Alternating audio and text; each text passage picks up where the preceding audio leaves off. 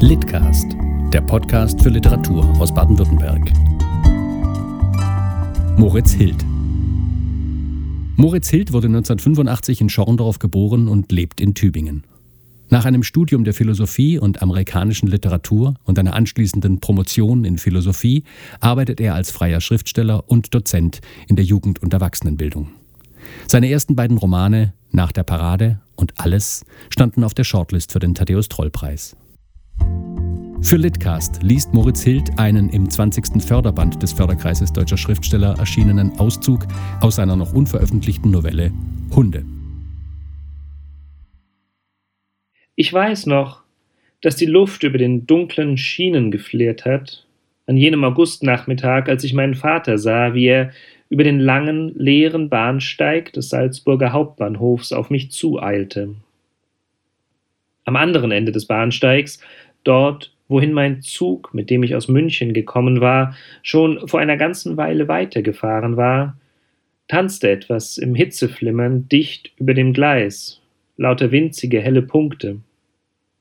Bevor ich den kleinen, schemenhaften Umriss meines Vaters entdeckt hatte, der wie aus dem Nichts am anderen Ende des Bahnsteigs aufgetaucht war und in dem ich doch, noch lange bevor ich sein Gesicht deutlich sehen konnte, unzweifelhaft ihn erkannte, ohne mir selbst den Grund dafür nennen zu können, hatte ich zu den tanzenden Punkten hingeschaut und mir überlegt, ob es wohl kleine Tiere waren, Mücken vielleicht, oder bloß Kiesstaub, den der abfahrende Zug aus dem Gleisbett gewirbelt hatte.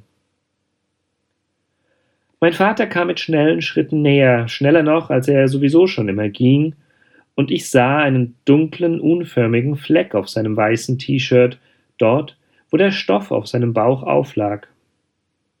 Er trug ein kariertes Jackett und lange Hosen mit Bügelfalten. Mein eigenes T-Shirt klebte mir noch vom Sitzen im Eurocity am Rücken. Heute frage ich mich, warum ich damals nicht auf ihn zugegangen bin. Ich stand einfach nur da, neben dem Rollkoffer mit dem ausgezogenen Griff, ganz am äußeren Rand des Bahnsteigs. Ich war am Morgen in Ulm losgefahren und hatte am Münchner Hauptbahnhof den Zug wechseln müssen. Aus Angst, ihn zu verpassen, war ich gerannt und gleich in die erste offene Wagentür gestiegen. Der Eurocity war da noch 20 Minuten gestanden. Nachdem ich wieder zu Atem gekommen war, hatte ich aus dem Zugfenster geschaut, hin zu den Reisenden, die an meiner Scheibe vorbeigezogen waren, vor allem auch, um dem Blick einer aufdringlich lächelnden Frau zu entkommen, die sich mir gegenüber niedergelassen hatte und seitdem unablässig ungeschälter Karottenschnitze aus einer Brotbüchse in sich hineinschob. Ich hielt den ausgezogenen Griff meines Rollkoffers fest, als stünde ich noch immer dort, mitten im Gedränge des Münchner Bahnsteigs und nicht am Ende des leeren Gleis 5 in Salzburg. Den Koffer hatte mir meine Mutter gegeben. Genau genommen war es Rolands Koffer, der aber fürs Wochenende da bleiben und ihn deswegen nicht brauchen würde, hatte sie gesagt. Der Koffer war anthrazitgrau und glänzte, als wäre er noch sehr neu. Er war viel zu groß und meine Sachen schlugen darin dumpf hin und her jedes Mal, wenn ich ihn bewegte. Möglich, dass das der Grund war, warum ich mich nicht vom Fleck rührte und meinem Vater bloß dabei zuschaute, wie er auf mich zukam. All das weiß ich noch. Vor allem aber erinnere ich mich an das Erste, was mir durch den Kopf ging, als ich ihn damals, fünf Monate nachdem er bei uns ausgezogen war, zum ersten Mal wieder sah. Der Hund, dachte ich, wo ist der Hund? Mein Vater hatte mir mit einer ausholenden Bewegung zugewunken, als er mich entdeckt hatte. Jetzt, im Näherkommen, hielt er den Blick auf dem Boden. Er schien im Gehen über irgendetwas nachzudenken. In seinem Gesicht spielte sich etwas ab, das ich nicht verstand. Es war, als wüssten seine Lippen nicht recht, welche Position sie einnehmen sollten. Sie waren ständig in Bewegung und in keiner Position verharrten sie lange genug, um zu so etwas wie einem Gesichtsausdruck zu werden. Obwohl er seine Haare wie immer kurz trug, klebten sie ihm an den Schläfen und glänzten dunkel wie die Schienen, die mich hergebracht hatten. Er blinzelte immer wieder. Dann, er war schon ganz nahe, hob er ruckartig den Blick. Vielleicht hatte er meine Augen auf sich gespürt. Sofort leuchtete in seinem Gesicht sein breites, warmes Lächeln auf. Es war ein Lächeln, das immer etwas Erwartungsvolles hatte, so als würde gleich etwas Schönes passieren und als sei derjenige, dem das Lächeln galt, dafür in irgendeiner Weise verantwortlich. Ich glaube, dass mein Vater jemand war, den die Leute mochten. In seiner Gegenwart war es leicht, sich wohl zu fühlen, so wie es wohl immer der Fall ist bei Menschen, die gerne glücklich sind. Und doch durchfuhr mich in jenem Augenblick, den er brauchte, um zu seinem mir so vertrauten Lächeln zu finden, der Gedanke, dass dieser Mann, der gleich bei mir sein würde, hier lebte, in einer Stadt, die ich nicht kannte, dass er heute Morgen aufgestanden war und gefrühstückt hatte und dann seinen Vormittag und Mittag auf irgendeine Weise verbracht hatte, von der ich nichts wusste, dass er sein eigenes Leben führte, das hier stattfand, und dass es dieses Leben war, das ihn zu mir auf den Bahnsteig geführt hatte, nicht meines. Für uns alle gibt es wohl den Punkt in unserem Leben, wo wir unsere Eltern zum ersten Mal als das sehen, was sie sind. Von uns ganz und gar unabhängig existierende Personen mit ihren eigenen Wünschen, Sehnsüchten und Unzulänglichkeiten, die uns letztlich mindestens ebenso unergründlich bleiben werden wie alle übrigen Menschen, denen wir im Laufe unseres Lebens begegnen und von denen wir meist nur für eine Zeit lang meinen, wir würden sie kennen und wären ihnen nahe. Als ich damals im Sommer nach meinem 14. Geburtstag auf dem Salzburger Bahnhof stand, verstand ich für einen Moment, dass dieser Mann in seinem karierten Jackett jemand war, den ich kaum kannte.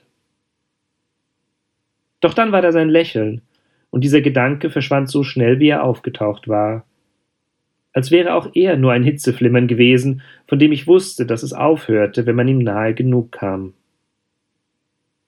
Mein Vater umarmte mich und mein Gesicht streifte dabei seinen warmen, feuchten Hals.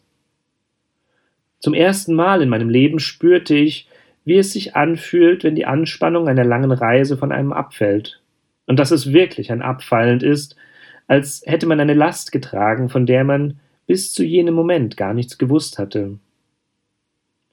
Sie wich einer wohligen, erleichterten Freude. Ich war hier bei meinem Vater. Vor uns lag ein ganzes, langes, gemeinsames Wochenende. Wir würden auch, das hatte er mir am Telefon versprochen, wandern gehen.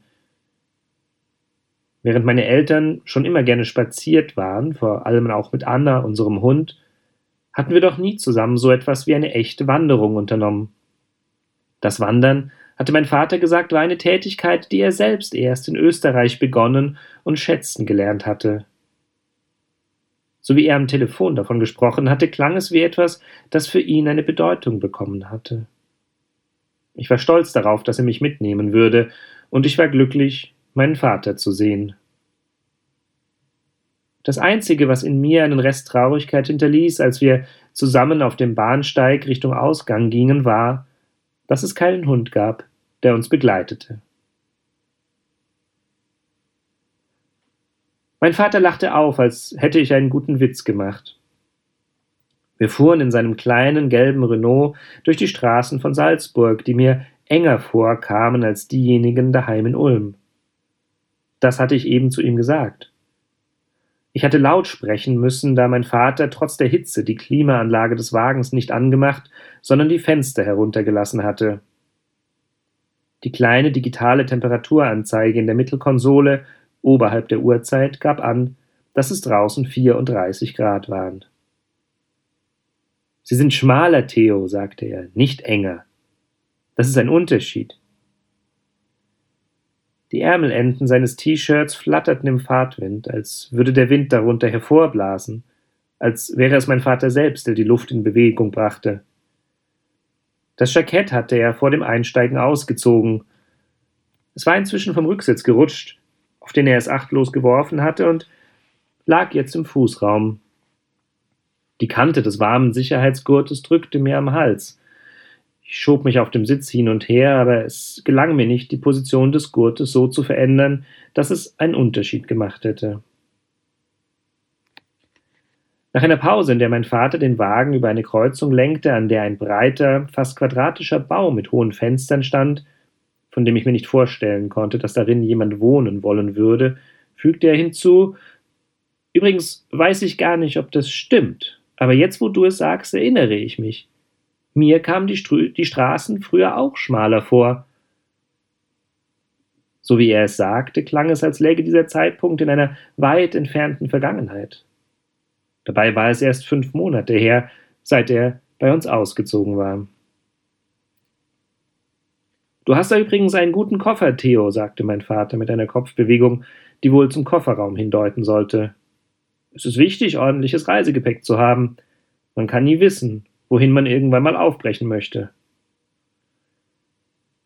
Es gefiel mir, dass mein Vater mich so häufig beim Namen nannte. Dabei mochte ich ihn damals nicht sonderlich, nicht einmal in der Kurzform, die mein Vater, soweit ich weiß, schon immer verwendet hatte. Wenn es nach ihm gegangen wäre, hätte ich vielleicht nur Theo geheißen, überlegte ich. So naheliegend diese Vorstellung auch sein mochte, war doch etwas ganz und gar Unbegreifliches an dem Gedanken, dass ich auch anders hätte heißen können, womöglich nicht einmal Theo, sondern Friedrich oder Martin oder Frank. Ich konnte mir nicht vorstellen, dass ich derselbe Mensch geworden wäre, nur eben mit einem anderen Namen. Nein, ich war mir sicher, ich wäre dann ein anderer geworden. Einer, der dann vielleicht auch heute nicht hier sitzen würde, im gelben Renault meines Vaters auf dem Weg vom Bahnhof zu seiner neuen Wohnung. Der Koffer gehört mir nicht, sagte ich. Ach, machte mein Vater, er wirkte, als hätte er schon fast vergessen, worüber wir eben gesprochen hatten. Mama hat gesagt, ich soll ihn nehmen. Ich wollte so wenig wie möglich dazu sagen. Er ist eigentlich zu groß. Mein Vater nickte. Sein Name war Stefan Kröger. Er hatte ein schmales, offenes Gesicht mit einer hohen Stirn und kurze dunkelblonde Haare, die an den Schläfen dünn zu werden begannen. Er war damals 44 Jahre alt und hatte als Reiseleiter gearbeitet und als Paketzusteller als Außendienstmitarbeiter eines Unternehmens, das sich auf Handseifen spezialisiert hatte, und als Leiter der Reiseabteilung in einem kleinen Kulturbetrieb, wo er pro Jahr ein bis zwei Studienreisen nach Zentralasien organisiert hatte. In den letzten Jahren, wie viele es genau waren, wusste ich nicht, war er an der Volkshochschule beschäftigt gewesen als Koordinator für die Kursplanung im Bereich Kultur und Kreatives. Sein kleines Büro war hinausgegangen zu einer mächtigen Linde, und das rauschende Rascheln ihrer herzförmigen Blätter war in meiner Erinnerung immer durchs gekippte Fenster in den Raum gedrungen, wenn ich ihn dort abgeholt hatte oder für eine Weile in dem schmalen Besprechungssessel gesessen war und in einem Buch gelesen hatte, bis er mit der Arbeit fertig war. Obwohl er mich nicht weiter nach dem Koffer gefragt hatte und ich mir fest vorgenommen hatte, es nicht zu erzählen, sagte ich jetzt, der Koffer gehört eigentlich Roland, aber der braucht ihn am Wochenende nicht. So, so, sagte mein Vater und wiegte den Kopf leicht hin und her. Er braucht ihn am Wochenende also nicht. Vor einer Autowerkstatt stand ein einzelner Mann und schaute, die Hände tief in den Taschen seiner Arbeitshose, mit zusammengekniffenen Augen hinauf zu dem bewaldeten Berg, der jetzt rechts von uns hoch aufragte, mitten aus der Stadt, wie mir schien. Ich versuchte dem Blick des Mannes zu folgen, aber ich sah nur grüne Baumkronen, die sich ineinander schoben und vor denen die Luft wieder und wieder flimmerte, als gäbe es dort etwas, das im Verborgenen bleiben müsste. Theo, ich möchte gerne, dass du etwas nicht vergisst. Mein Vater warf mir einen raschen Blick zu, dann musste er wieder auf die Straße schauen, wo der Verkehr vor einer roten Ampel langsamer wurde. Menschen haben ein Recht darauf, glücklich zu sein. Jeder Mensch hat das. Daran ist nichts Schlimmes. Verstehst du, was ich meine? Ich nickte, obwohl ich mir nicht sicher war, ob ich ihn verstand. Ich möchte, dass du nett zu Roland bist, Nein, das habe ich nicht gut gesagt. Ich wünsche mir, dass du keinen Groll gegen ihn empfindest. Gegen ihn oder gegen deine Mutter. Das tue ich nicht, sagte ich und hielt meinen Blick dabei fest auf den bewaldeten Bergrücken und sah meinen Vater nicht an. Sie hörten den Litcast, den Podcast des Förderkreises Deutscher Schriftsteller in Baden-Württemberg. Weitere Informationen im Netz unter www.schriftsteller-in-bavü.de